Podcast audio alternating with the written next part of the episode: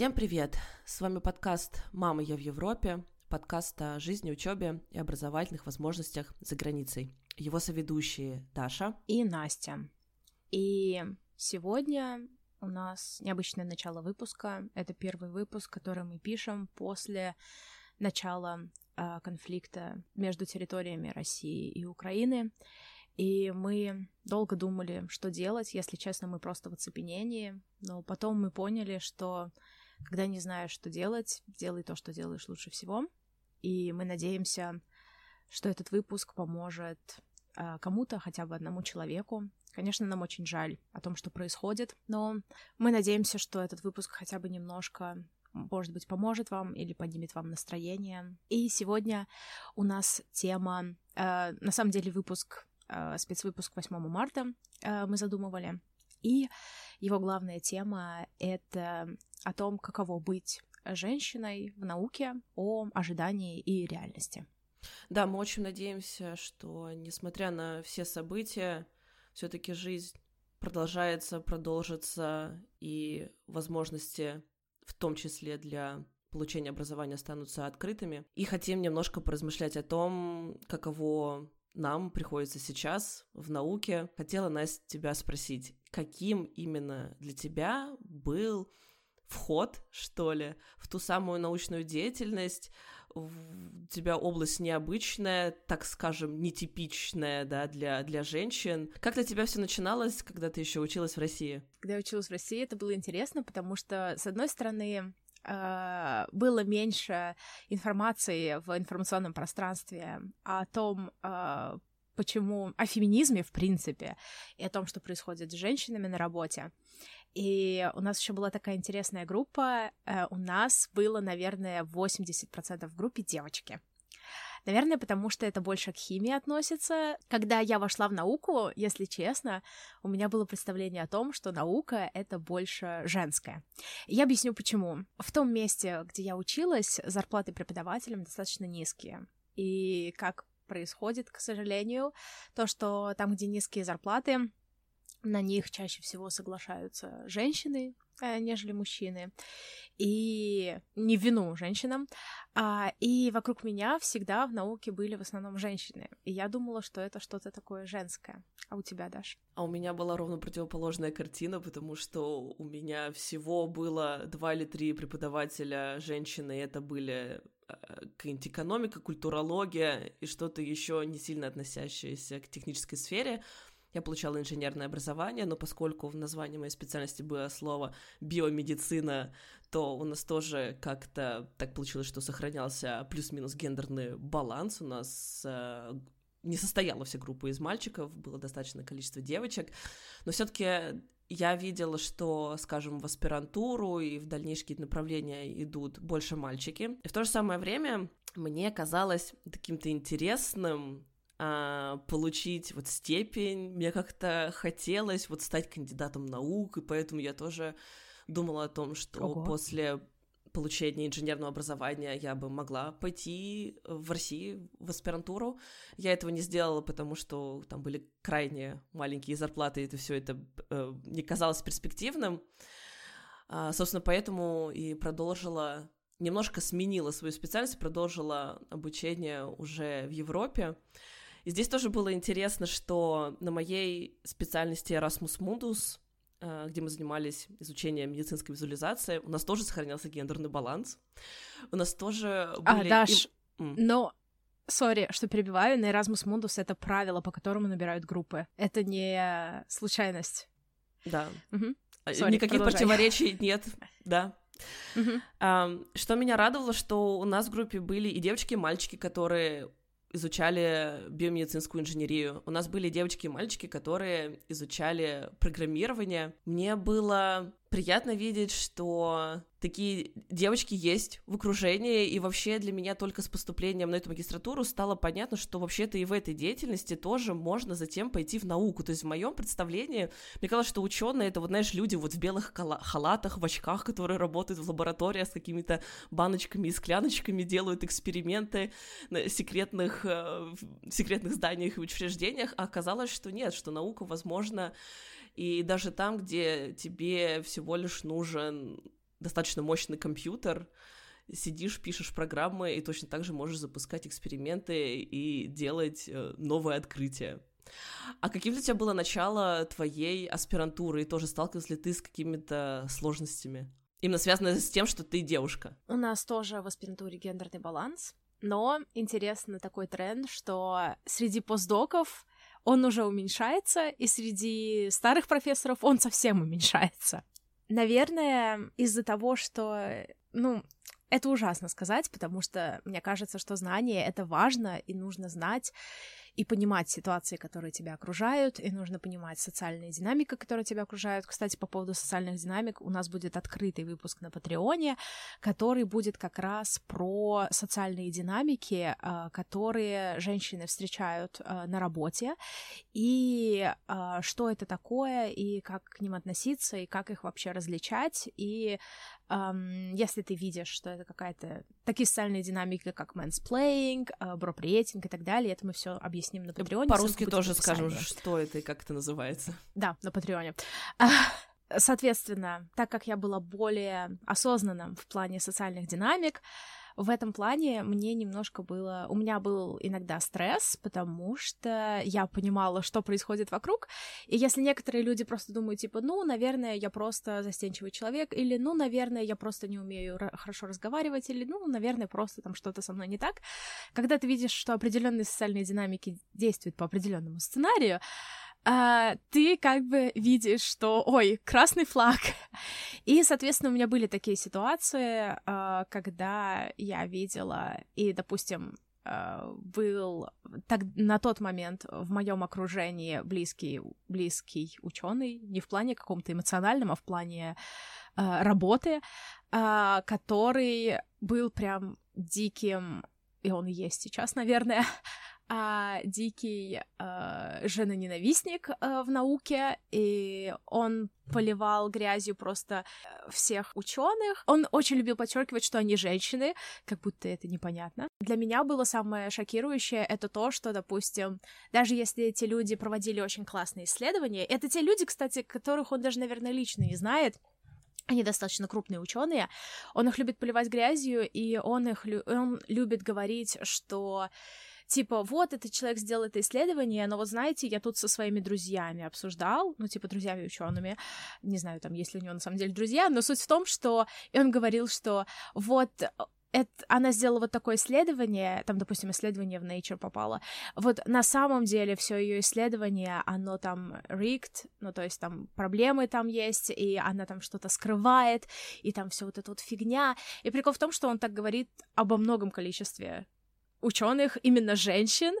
И, конечно, это может быть просто, знаешь, типа обстоятельства, но потом я заметила, что у него такое же отношение и ко мне было очень странное. И, ну да, на самом деле самым э, работающим вариантом было убрать его из своего окружения. То есть пос... Э, с его стороны был такой посыл, что эту статью приняли просто потому, что она женщина, и потому что это выдающаяся работа, да? Нет, э, он именно атаковал человека как ученого. Был такой момент, что, допустим, он определенным людям говорил, что ну вот, подавайся на эту позицию, ты же женщина, и типа тебя туда возьмут. Слушай, слушай, здесь, здесь можно поставить запятую, потому что, мне кажется, будет очень в тему именно сейчас послушать специальное сообщение, которое мы попросили записать нашу коллегу и по подкастам, и по научной деятельности.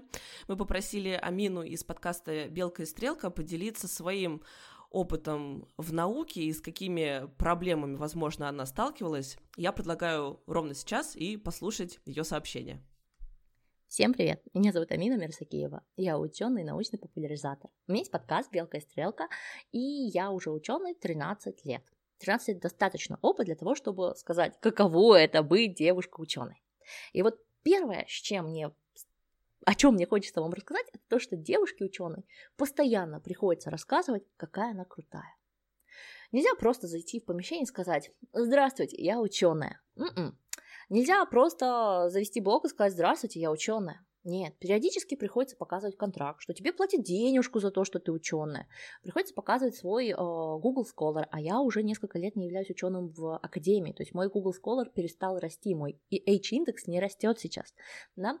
И вот, вот эти вот вещи, они безумно раздражают. Но это, если мы говорим о том, каково девушке-ученой в обществе. Девушку ученую в обществе до того, как она родила, достает, достает в основном проблема того, что ее не воспринимают серьезно. Но затем, когда девушка ученая сталкивается с бытом, сталкивается с семейной жизнью, начинаются настоящие проблемы. Меня они пока еще не коснулись, поэтому эту часть я оставлю другим героиням этого эпизода, другой интеграции, но расскажу вам немножко другое. Я расскажу вам сегодня про позитивную дискриминацию. Позитивная дискриминация – это когда девушкам предлагают отдельные стипендии, гранты и какие-то позиции специально под девушек. И знаете, как человек, который всю жизнь вкалывал, я это просто терпеть ненавидела. Я всегда думала, какой кошмар. Потом со мной случилась такая история, что шла я, значит, как-то по коридору в день победы какой-то там стипендии, название стипендии совершенно не важно, что я там выиграла. Шла я такая шла, и слышу, как за углом два моих коллеги, молодые парни, делающие PhD, обсуждают мою победу с точки зрения, ну, конечно, она же девушка. Она же девушка, поэтому она выиграла. Конечно, вот такая история, она очень сильно меня озлобила против позитивной дискриминации. Как вообще можно рассуждать то, что кто-то что-то выигрывает только за своего пола? Такого нету. Это большая обманка, которой хочется вот рассуждать глупым людям, рассуждать вот этим парням, которые проигрывают, да, рассуждать вообще э, людям за мизогинию. А, позитивная дискриминация на самом деле создает возможности для тех, кто и так крут. Да, я победила в той стипендии, потому что я была крута, и я очень-очень много впахивала. И в каждой позиции, на каждой позиции, где написано «девушки, пожалуйста, подавайтесь», выберут девушку только если она действительно крута. Поэтому, дорогие слушательницы этого эпизода, я не знаю, как вы себя чувствуете, но, скорее всего, у вас есть немножечко неуверенности. Поверьте мне, этот мир не поможет вам достичь вашу уверенность, усилить ее. Все возможности, которые он вам дает, вам все равно придется выграсти. Вам придется прям взять себя и, и победить. Знаете, сколько бы раз я не подавала на какую-то позицию, если я не была хороша, я не выигрывала. И это происходит со всеми нами. Удачи вам и с 8 марта. Пока-пока! На самом деле, мне кажется, очень классные и очень важные слова. И еще в дополнение хочу сказать, что во всех стипендиях, во всех грантах, если нет отдельно четкого прописанного критерия, который не так часто встречается, про а, позитивную дискриминацию, ты не будешь позитивно дискриминирована. И на самом деле правда в том, что девушкам нужно впахивать и впахивать в два раза больше. Вот я тоже хочу полностью согласиться с Аминой, потому что даже в моем случае, когда я подавалась на PhD-шные позиции, и если в них было сказано, что мы особенно сильно поддерживаем девушек, чтобы они подавались на эту стипендию, да, и тогда создавался вот этот какой-то миф, что М, а вдруг девушкам будет проще. Да нет, нифига не будет проще. Тебя, правда, возьмут только если ты вот outstanding candidate, если у тебя отличный профиль, и если ты действительно выделяешься на фоне других э, кандидатов, неважно, это другие девочки или другие мальчики. А, что еще хотела добавить по этой теме, на примере вот даже моей лаборатории, к счастью, я не сталкивалась с таким на своем личном опыте.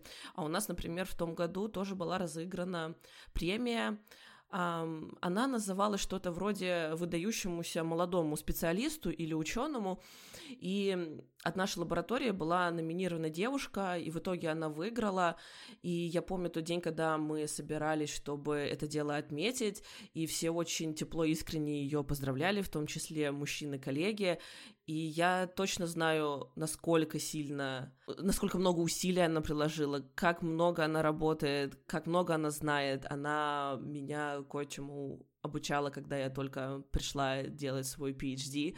Я видела, как она взаимодействует со своими коллегами, э, с мальчиками. Знаешь, это очень такая интересная картина. Одна девушка и 4-5 парней в ее подчинении. Мне кажется, она очень здорово с этим справляется. И награду она действительно выиграла заслуженно, а не просто потому, что она является девочкой. По поводу того, что женщина, ну, которая женщина, которая руководит вот этими мужчинами, а, в какой-то момент а, я поняла, что я нахожусь в группе, вот представляешь, а, допустим, идет обсуждение, и я одна девушка, а все остальные мужчины, типа комната э, из, я не знаю, 10-12 человек, и я одна девушка. И в тот момент, когда я что-то рассказываю, и они меня слушают, и я в этом являюсь специалистом, это дает такой сильный empowerment. Ну, то есть, как бы, понятное дело, что кто бы не был в этой комнате, как бы, когда много людей тебя слушает, это классно. Вот. Но в этот момент я чувствую себя, ну, знаешь, типа, я чувствую себя, в принципе, как каким-то маленьким ребенком, но при этом, когда ну, скажем так, в эти моменты у меня прям такое шоковое, позитивное шоковое состояние о том, что, блин, и такое чувство «я ученый», вот. Когда мы подаемся, кстати, еще на какие-то конференции, публикации, иногда, когда мы заполняем профиль, там тоже в конце бывает такой пункт, что нужно выбрать, относитесь ли вы к одной из следующих категорий. И там бывает что-то вроде относитесь ли вы к категории disabled people, какие-нибудь этнические меньшинства, и в том числе являетесь ли вы девушкой. Когда я подавала свою работу на конференцию, естественно, там галочку я поставила, но абсолютно точно я знаю, что моя работа была принята не по одному только лишь этому критерию. Согласна. И, ну, кстати, еще хочу сказать, что иногда, когда пишут в заявках, что типа мы хотим, чтобы больше девушек подавалось и всякое такое, это не значит, что в итоге девушка будет выбрана. То есть это не значит, что у них есть на самом деле правила по гендерному балансу, они просто могут пытаться сделать заявку более инклюзивной. И еще по поводу того, что принадлежите ли вы к какому-то, ну вот в, в, ко всяким этим опросникам еще иногда это просто важно, чтобы э, не для того, чтобы принять человека на этом основании, а для того, чтобы просто в итоге показать, были ли у них люди вот такой вот выборки. Вот. Да, абсолютно. Это они потом еще статистику показывают. Либо на следующий год, что вот в том году у нас вот было так. Вот столько там было девочек, столько представителей одной страны, другой страны. Да. Настя, а я тебя еще хотела спросить, есть ли у тебя такое ощущение, что тебе проще по какому-то рабочему научному вопросу обратиться к коллеге девушке? Или тебе, а, в общем-то, без наверное... разницы? Наверное... У меня немножко сложная ситуация, потому что когда я работала в Франции, у меня была начальница женщина. Когда я переехала, ну, у меня не было возможности обратиться к кому-либо еще по этому вопросу, потому что у нас была маленькая исследовательская группа. А сейчас изначально у меня были коллеги только мужчины, а сейчас у меня добавилась главная моя научная руководительница, она женщина, но при этом мне сложно оценить, как гендер влияет на, а, на, на какие-то отношения или э, какие-то вещи именно в плане, а, скажем так, науки, потому что просто разные люди, разные специалисты своего дела, и у меня никогда не было, ну, не вставал этот вопрос в голове, но я хочу сказать, что для меня очень важно видеть женщин, ученых вокруг себя, потому что мне очень важно видеть э, ролевые модели, ну, не только мне, я думаю, людям в целом, и наличие сильных женских фигур ученых э, на разных э, стадиях э, моей научной карьеры, соответственно, это в Швейцарии у нас была очень сильная женщина-ученый, и не одна. Э, во Франции у меня была начальница, сейчас у меня моя научная руководительница и вообще руководительница нашей, э, нашей исследовательской группы, Кристина Эдстрём, она очень сильная фигура в науке, и она еще и женщина. А, и мне кажется, что, ви, ну, смотря на них, я вижу себя в науке, скажем так. То есть тебе нужно все равно иметь кого-то, кто, скажем так, relatable и который проходил через те же самые вещи, через которые проходил ты. А у тебя, Даш? Да, вот я тоже хочу согласиться с твоим высказыванием. Мне тоже важно видеть больше женщин, слышать их истории, и про некоторые такие истории я тоже планирую написать на Патреоне, потому что тогда ты как-то можешь все это сопоставить в своей голове и понять, угу, вот, значит, вот у меня тоже такой может быть путь. А, в том числе мне приятно, что у меня руководительница женщина, с которой у меня хорошие отношения. И почему вот я задала тебе такой вопрос, потому что в моей голове на самом деле такая дилемма иногда стоит. Вот э, с чем-то я не могу разобраться, кому я пойду за помощью, к мальчику или девочке. И я понимаю, что обратиться к девушке э, за советом мне как будто бы проще. Во-первых, я точно знаю, что она в этом разбирается, а, она... То есть я обычно шла за советом к кому-то, кто уже на более старших курсах, так скажем, да, кто уже близок к завершению своей диссертации, своего PhD. И я бы в этот момент не испытывала какого-то дискомфорта. Почему-то мне проще с как мне кажется, глупым вопросом обратиться к девушке по этой теме, она мне все нормально, толково объяснит, я позадаю еще какие-то вопросы, мы найдем а, ответ, да, на, на мой изначальный вопрос. А вот обратиться к мальчику мне как будто сложнее, потому что, знаешь, я вот как раз, наверное, и боюсь нарваться на те, как ты сказала, социальные... Что это было? Социальные динамики. Да, да, как раз вот боюсь на определенную штуку нарваться, что там подумают, а, ну она девочка, она там ничего не понимает, ей надо как-то супер просто объяснять. И мне кажется, что это больше все в моей голове, потому что одно время я работала с парнем из лаборатории, у нас были схожие темы, и мне кажется, мы хороший диалог выстроили, в том числе мы вместе работали над кодом, как-то разделяли обязанности и вместе там друг за другом проверяли, чтобы все было нормально а, и правильно там с математической точки зрения. Мне кажется, все у нас получилось. Но внутренне все равно к, к девушке пойти за советом мне намного проще и свободней.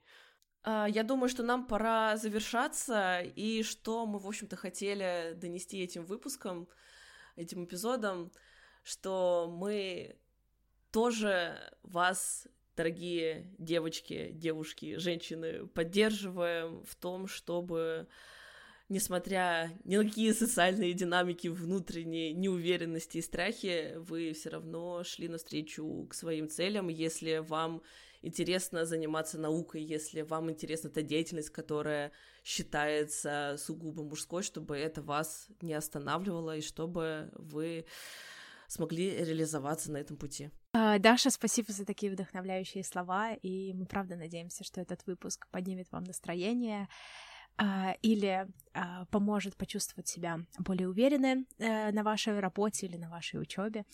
И надеемся, что увидимся, услышимся в следующем эпизоде. Пока-пока. Также не забывайте, что у нас будет э, доступный для всех эпизод на нашем Патреоне. Ссылки вы найдете в описании к этому эпизоду. Не забывайте подписываться на наши соцсети, оставлять свои комментарии, 5 звездочек в Apple подкастах или где вы слушаете этот подкаст. И будем рады вашим личным сообщениям. До новых встреч! thank you